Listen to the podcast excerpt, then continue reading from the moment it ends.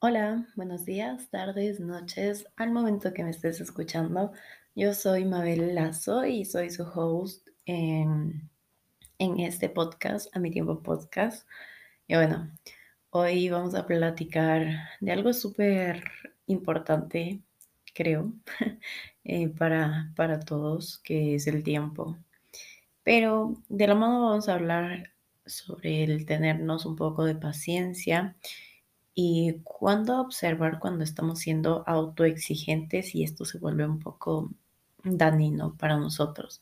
Ok, em, aquí un pequeño recordatorio. Yo no soy eh, psicóloga, no voy a profundizar en temas eh, que son necesariamente de que se necesita una expertise en esto. Entonces, ajá, no soy, he ido a terapia, sí, bastante, lo recomiendo, pero eh, pues les voy a hablar desde mi conocimiento y desde mi experiencia y lo que pues yo he pasado y he vivido y, y pues cómo voy experimentando ciertas cosas. Entonces, bueno, ya dejando claro como esto de, desde un principio, les quiero platicar de de este tema porque fue algo que hace unas dos, tres semanas más o menos me vino abordando y bombardeando totalmente la, la mente. No, no está tan, tan bien que se diga porque, a ver, vamos a, a ponernos en contexto. Hace, bueno, hace un, unos meses, hace unos ocho, nueve meses, yo, no, hace más tiempo, ya estamos en febrero bueno, pongámosle que hace en mayo del año pasado, junio del año pasado más o menos, empecé a tener un estado de distimia. Eh, bueno, así me lo catalogaron o me lo diagnosticaron eh, en terapia. Y bueno, esto es prácticamente como una sintomología depresiva que es un poco antes de entrar en un estado de depresión, de, depresivo, que ya había eh, ocurrido y que ya había pasado por esto. Pero bueno, entonces significa que estás como que en este estado de regular tres cuartos, sintiéndote mal, eh, casi por la mayoría del tiempo, o sea, no es que algo te causaba como que una felicidad, no, era como que vivías tu vida en automático. Ya, esa es como que mi, mi, versión de cómo yo lo puedo describir. Eh, si es que algún psicólogo o psicóloga me esté escuchando, eh, disculpen mi, mi, pobreza en, en términos eh, psicológicos, pero pues es lo que me explicaron a mí y cómo yo me sentía, ¿ok?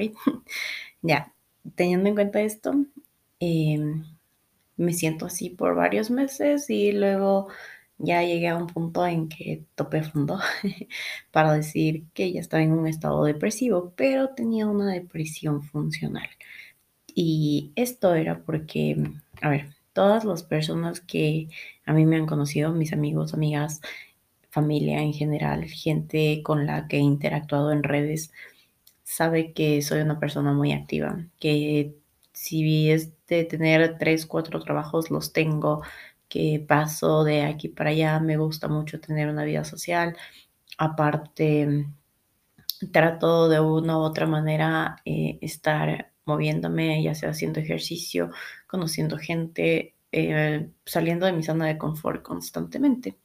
Y esto hacía que yo me ponga en, en un punto de autoexigencia extrema. ¿Por qué yo, que yo me ponía en ese punto? Porque yo decía como que, ok, ya tengo tantos años, debo estar haciendo tales cosas. Y el debo em, era algo, no sé, como que no se sentía muy ligero ni natural, sino como una presión de cierta manera. Y también esto viene ocurriendo porque yo desde chiquita he sido prácticamente súper independiente. Crecí en una familia disfuncional y pues prácticamente mi mamá era, era, era una señora que pasaba ocupadísima en su trabajo porque obviamente tenía que dar de comer a dos niños y, y nada, entonces como que mi manera de retribuir a la casa era el estar, el hacerme cargo de mí y ser autosuficiente por mí misma y desde súper chiquita. Entonces, esto como que sí se fue un poco como que viendo y detonando como ya cuando era más grande. ¿Y por qué digo esto? Porque había noches que yo ni siquiera podía dormir cuando era chiquita y algo me preocupaba. Em, tenía hasta insomnio y literalmente mi mamá me encontraba por poco con la maleta puesta y dando vueltas como que por la sala. Eso suena súper creepy, da un poco de miedo ya escuchándome así de lo que les estoy platicando.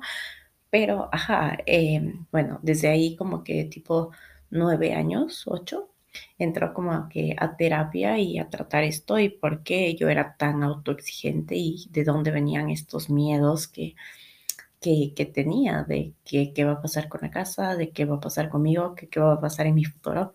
Y ya, y desde tan chiquita como que no me daba el tiempo de, eh, de disfrutar esa niñez y no porque no tenga la oportunidad. De hecho, mi mamá fue como que una persona maravillosa que siempre, siempre ha estado abriéndome las puertas en todo lo que ella quizás no tuvo, pero eh, quería que yo lo tenga o que yo lo viviera o lo mejor para mí y para mi hermano. Entonces le agradezco mi vida entera, literal.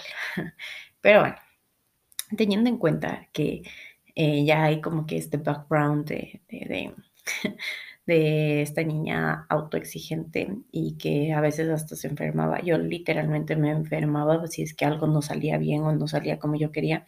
No era la típica niña súper aplicada, em, densa. Eh, sí, un poco en, la escuela. Llegué a ser escolta, creo. Algo de ese cuadro de honor, pero mm, la verdad se me hacía muy ligerito estudiar. No, no me presionaba. Yo no era de, ay, sí, voy a estudiar. No.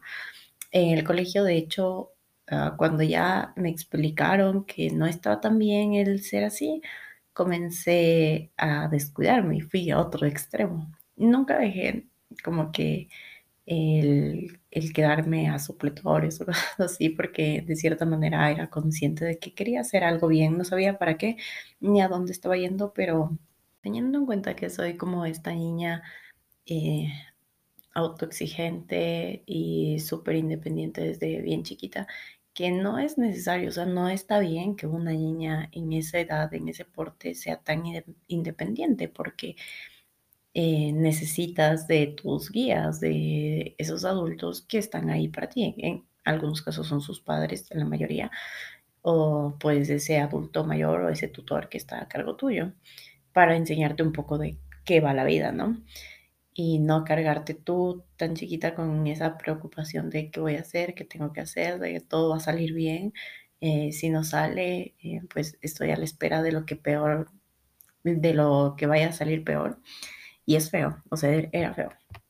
Pues yo entro en terapia y trabajo esto desde muy chiquita y entendiendo como que un poco más mi mente y ya sé cuándo ponerle pause o cuándo yo parar pero aún así era como que habían situaciones o escenarios que se me planteaban que para mi edad, o sea, para la edad en que yo tenía y, se me presentaban estos escenarios, sí, sí eran grandes y sí eran cosas que hasta un adulto se les hubiese complicado manejar y eso me tocaba manejar a mí.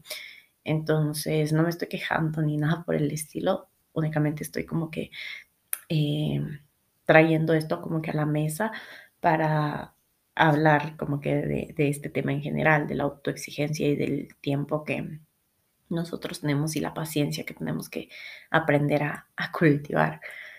Y bueno, eh, el otro día, volviendo como que hace tres semanas, y acotando de todo esto que yo pasé hace meses, que estaba con esta depresión funcional, que yo podía levantarme, hacer todas las cosas, trabajar, estar de aquí para allá, de aquí para allá, pero sentirme, o sea, de sentirme desconectada totalmente. Em, y pues cuando yo ya tomo la decisión de decir como que ya basta, no, ya no quiero estar en este estado, em, retomo mis proyectos. Y, y pues bueno, para la gente que me conoce y que está aquí. Algunos saben del proyecto de Voy con Amor, que es sobre planners, que bueno, son agendas, es papelería que te ayuda crear proyectos de una manera más orgánica y sin tanta presión, pero siempre, siempre marcando tu tiempo. Entonces, pues nada, es un proyecto súper lindo y pues lo quería retomar y lo voy a retomar. De hecho, ya he estado trabajando en ello, pero em, eso empecé la segunda semana de enero. Y la cuarta semana de enero, más o menos, o como que la primera semana de febrero, em, siento esta recaída a un estado de distimia, que ya no estaba sintiendo nada eh, por una semana y me sentía súper mal, pero mal, mal. A mí ya me habían dado de alta en terapia, entonces prácticamente solo iba una vez al mes y así, ligerito. Entonces, eh, pasa esto y yo digo, no, no, otra vez no. Y lo platico un poco con mi mejor amigo. Bueno, quizá él no, lo está escuchando, Kevin. Eh, bueno, y él me dice como que, ok, replanteate un poquito. ¿En serio necesitas otra vez parar? O, o pues solo necesitas como que un empujón para volver a hacer las cosas a, la velocidad que sueles hacerlo. Entonces, como que piensa eso. Y yo me quedé como, es cierto eh, otra vez, sí, me estaba sintiendo mal, pero me, como yo decía, o sea, ya no tengo que ser tan autoexigente conmigo porque yo me enfermaba, literal me enfermaba por, por tanta presión que me metía. Entonces dije, no, no, tengo que descansar, tengo que escuchar mi cuerpo y tengo que parar. Y aquí va, o sea, está bien, está muy bien escucharte y parar cuando lo necesitas, pero en verdad es lo que necesitas, como que replantearte esto. Y ahí sí me cuestioné de brazo, como que no, no, no necesito parar. Ya he parado por full tiempo, paré por muchísimos meses, ya me di el tiempo necesario y sé que ahorita me siento así porque porque estuve por varios meses así estancada, estuve por varios meses em, viviendo en automático y sí se te hace como que costumbre. Eh, pero es bueno tener como que esas personas que te recuerden de, eh, pues, a lo que viniste, ¿no? A darle al proyecto que me contaste, necesito verte en ello. Y no necesito porque pues me vas a dar tú algo de este proyecto, sino porque quiero verte bien, o sea, quiero ver bien a mi amiga. Entonces fue como que, no, no, no, en verdad. Ahí retomé como que otra vez lo que estaba haciendo, eh, ya sea de la maestría, mi trabajo y también mis proyectos. Entonces dije como que me puse literal la camiseta y me puse a la acción porque nada, todo sentía que se estaba desbordando plenamente. Y, pues para aprender necesitábamos equivocarnos y aceptar que nos tenemos que equivocar para aprender eh, es importante porque ahí dejamos de juzgarnos, dejamos de hacernos de menos y dejamos de criticarnos y de prácticamente hostigarnos a nosotros mismos o tacharnos de malos cuando no es así. Entonces simplemente estás como que aprendiendo tus procesos a tu ritmo, a tu tiempo y eso no se puede vivir con prisas, pero sí puedes marcar estándares y estos estándares van a hacer que no pierdas el rumbo. Algo que también me ha ayudado es el tener hábitos, porque los hábitos literalmente te sostienen cuando te caes. O sea, cuando te caes de, de todo un proceso que estés llevando, los hábitos literal te devuelven a, a, ti mismo porque ya es algo constante que tienes y tu rutina ya está estos hábitos, obviamente sí son hábitos saludables, ¿no? A eso me refiero. Por ejemplo, a mí me ha servido mucho el salir a caminar en las mañanas porque, ajá, me, me da como que un, un aire nuevo y es como, ok, ya, un, día nuevo empieza, me desconecto literal de todo. A veces dejo el celu en, en la casa, otras veces me lo llevo y camino, y ya. 15 minutos y regreso a la casa. Así estoy haciendo full frío, lo hago porque eso me hace entrar en sintonía conmigo mismo y estar más presente de, ok, ok, empecemos el día. Em, creo que, que esto en general sí, sí es un poquito personal porque mm, tuve que trabajar bastante este, este tema de volver a empezar y volver a retomar mis proyectos sin juzgarme. Alguna vez creo que todos nos hemos sentido como nuestro mayor obstáculo para cumplir sueños o metas o algo que queremos. Y ya sean nuestros miedos o esa inseguridad o esa poca confianza en uno mismo, creo que nos tiene o nos hace ingresar a una zona de, del impostor que, que es muy conocida. O sea, muchas veces nosotros mismos nos pintamos la peor escena de uno y no, no creemos en nosotros mismos. Y a veces nos quedamos como que en esta zona segura, más por miedo y por porque ya, ya la conocemos y es como, pues es mi zona segura, aquí me quedo, es lo único que conozco y, y sí me incomoda un poquito salir a hacer lo que, pues, lo que tengo que hacer. Ajá. Y, y quedarnos e, en este ambiente conocido es fácil, es fácil de controlar algo que ya sabes. Em, pero sí, es incómodo salir de ahí, pero vale la pena, vale totalmente la pena eh, el dejar de procrastinar, el no dejar las cosas para mañana y el dejar de postergar tu vida. Es, es lo mejor y el sentimiento más bonito cuando empiezas a ejecutar tus ideas, cuando empiezas a crear, cuando estás literalmente en la cancha. Em, y eso solo se vive actuando. Actuar es la única manera de avanzar en la vida. Y es, es importante también dar mérito a todos los logros, por más chiquitos que sean, por más chiquitos que nosotros categoricemos eso, es, es, es importante, porque, porque muchas veces cuando desconocemos esto, dejamos de, o sea, dejamos de pasar oportunidades y, y no las vemos porque creemos que no somos capaces de aceptarlas o no somos capaces de, de ejecutar estos retos. Aparte, no sé, verte al espejo y sentirte una persona merecedora, capaz, es el sentimiento más, más bonito que uno se puede encontrar en mi forma de ver. Cuando cuando te sientes capaz de lograr lo que estás pensando, lo que estás creyendo, es cuando literalmente todo despega. En, cualquier ámbito que te estés desempeñando o que quieras hacer, cualquier proyecto, primero necesitas creértela tú mismo, creer en ti, creer en ese proyecto. Y pues también ahí viene como que la manera en la que te hablas, porque hay que cuidar bastante nuestras palabras nuestra mente cree todo lo que le decimos, eh, no distingue de bueno o de malo, pues solo le estás diciendo que eso es la realidad y pues lo cree, ¿no?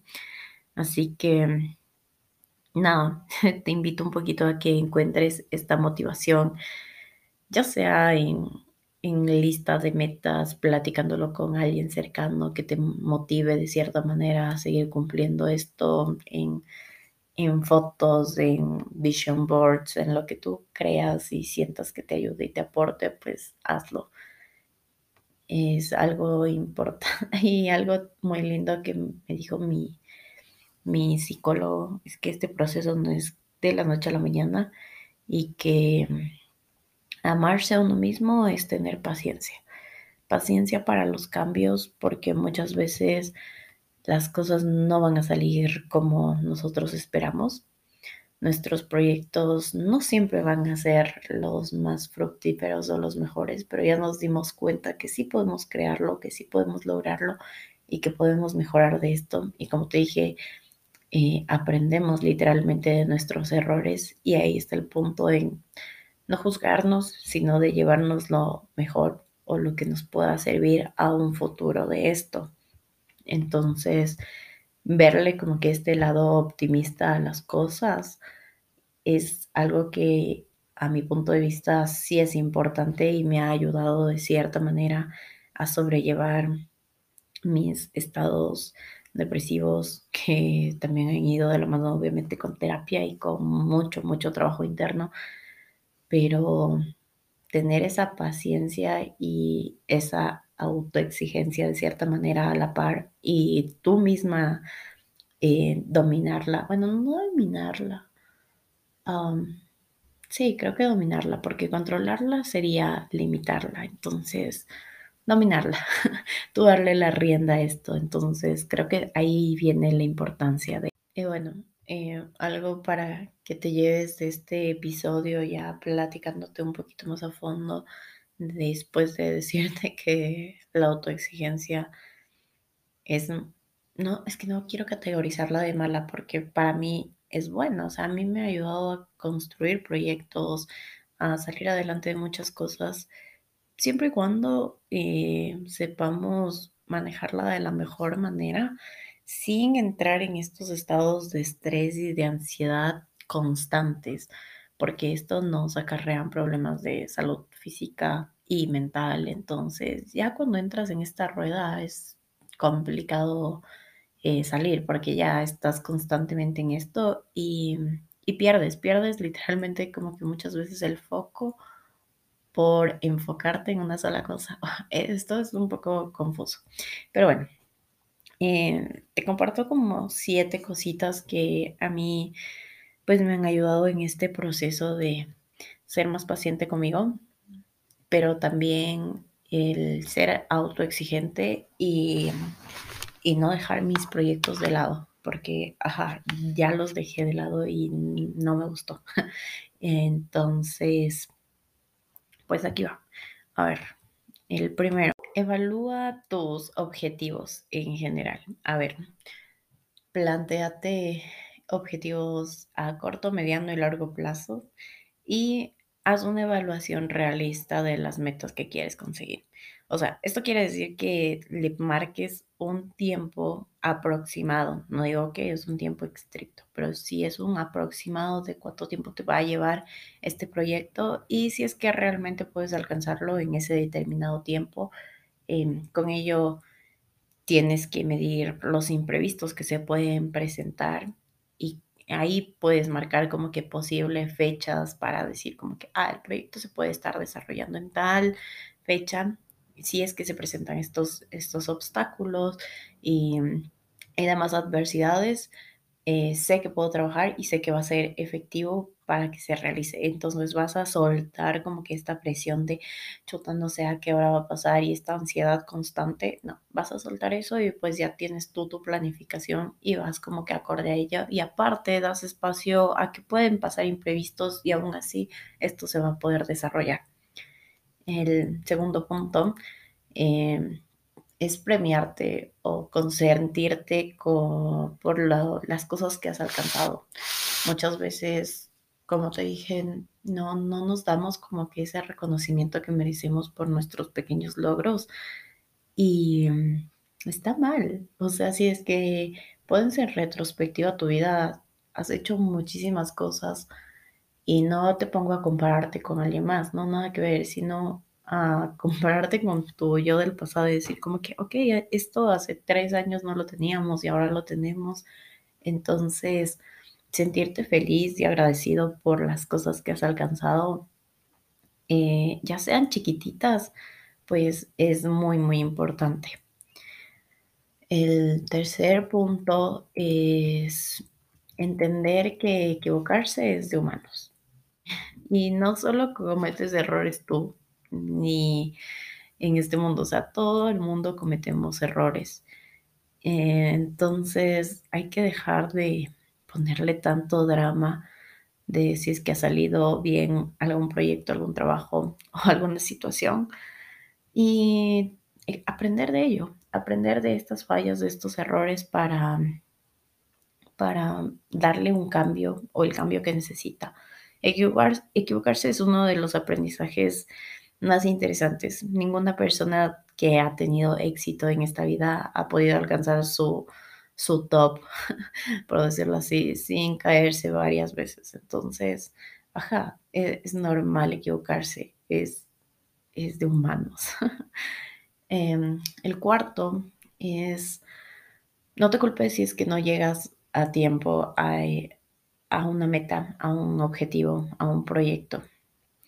Muchas veces nos culpamos porque, ajá, nos pusimos como que una meta muy alta en muy corto tiempo y cuando no, no las cumplimos nos sentimos tan mal con nosotros mismos y nos tachamos de que no servimos mucho para eso o dejamos de creer en uno mismo.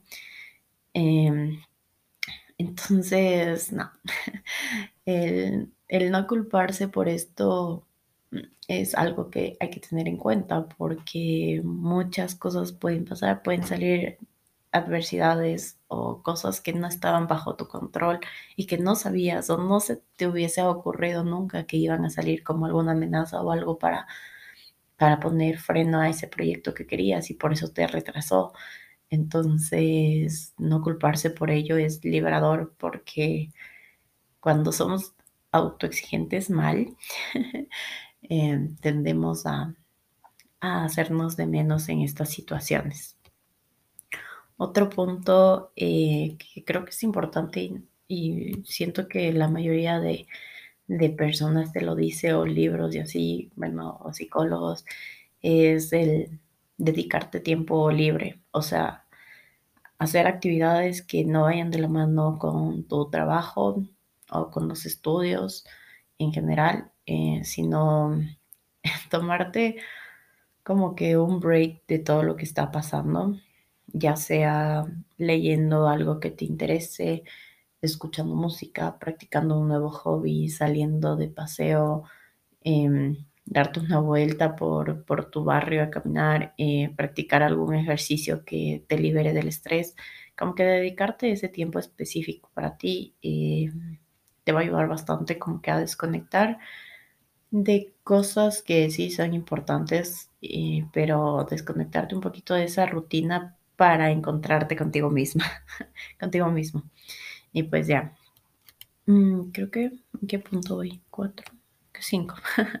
El seis es no preocuparse por los resultados.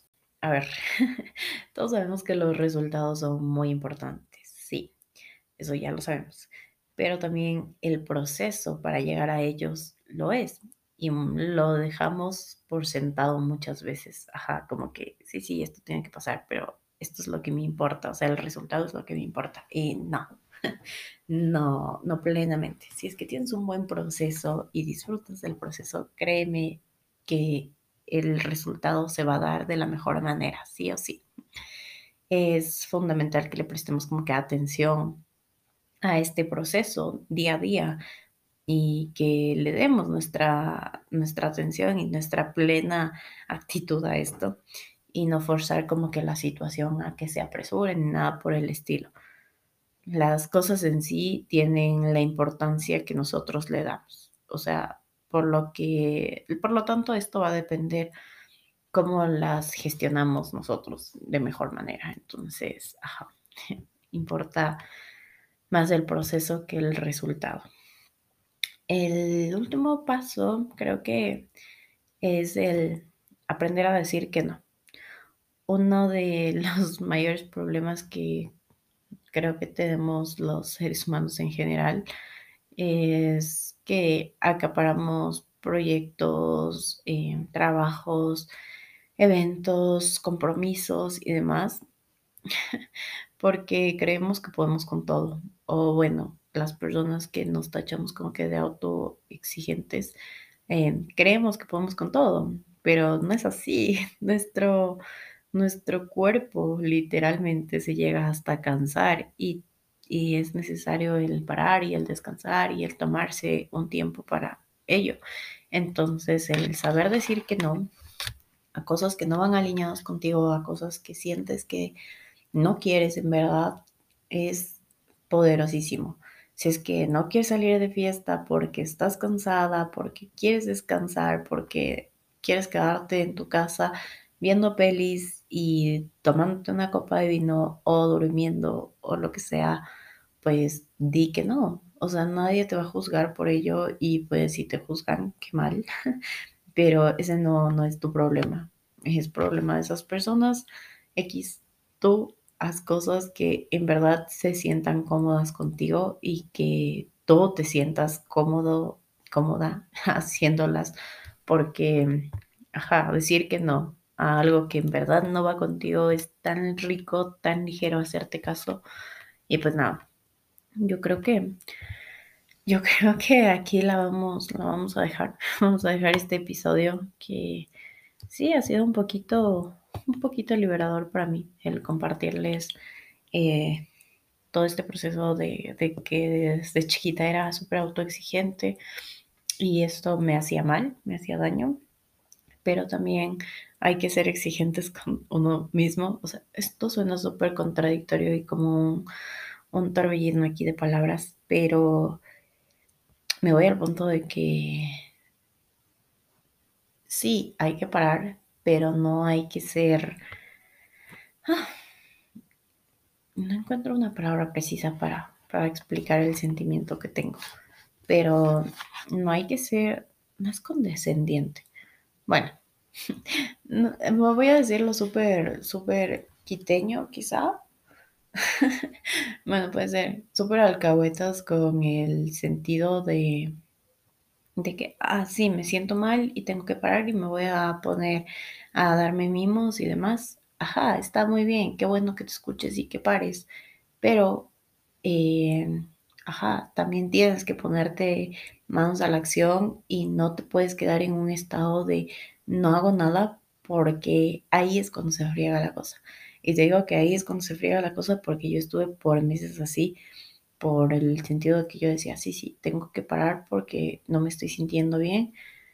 Eh, pero yo ya había momentos en los que sí quería hacer las cosas y empezaba a hacerlas y las ponía en pausa porque había pequeños bajones que tenía y me hacían parar nuevamente, entonces todo se botaba como que a cero y no había esa autoexigencia de mi parte.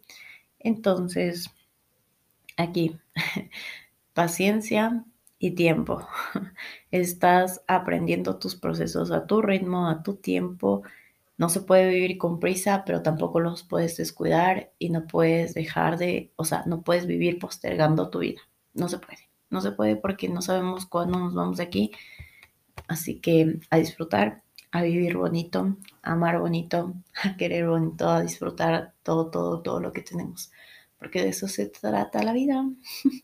o bueno, yo no sé mucho de qué se trata, pero para mí se trata de eso. Y bueno, aquí dejamos el capítulo de hoy. Espero que tengas un excelente inicio de semana. Y pues ya nos estamos escuchando en el próximo capítulo. Estoy en mis redes como arroba Mabel Lazo-bajo en Instagram, TikTok eh, y también en Twitter. Así que pues por ahí nos leemos y platicamos un poquito más. Eso es todo. Chau.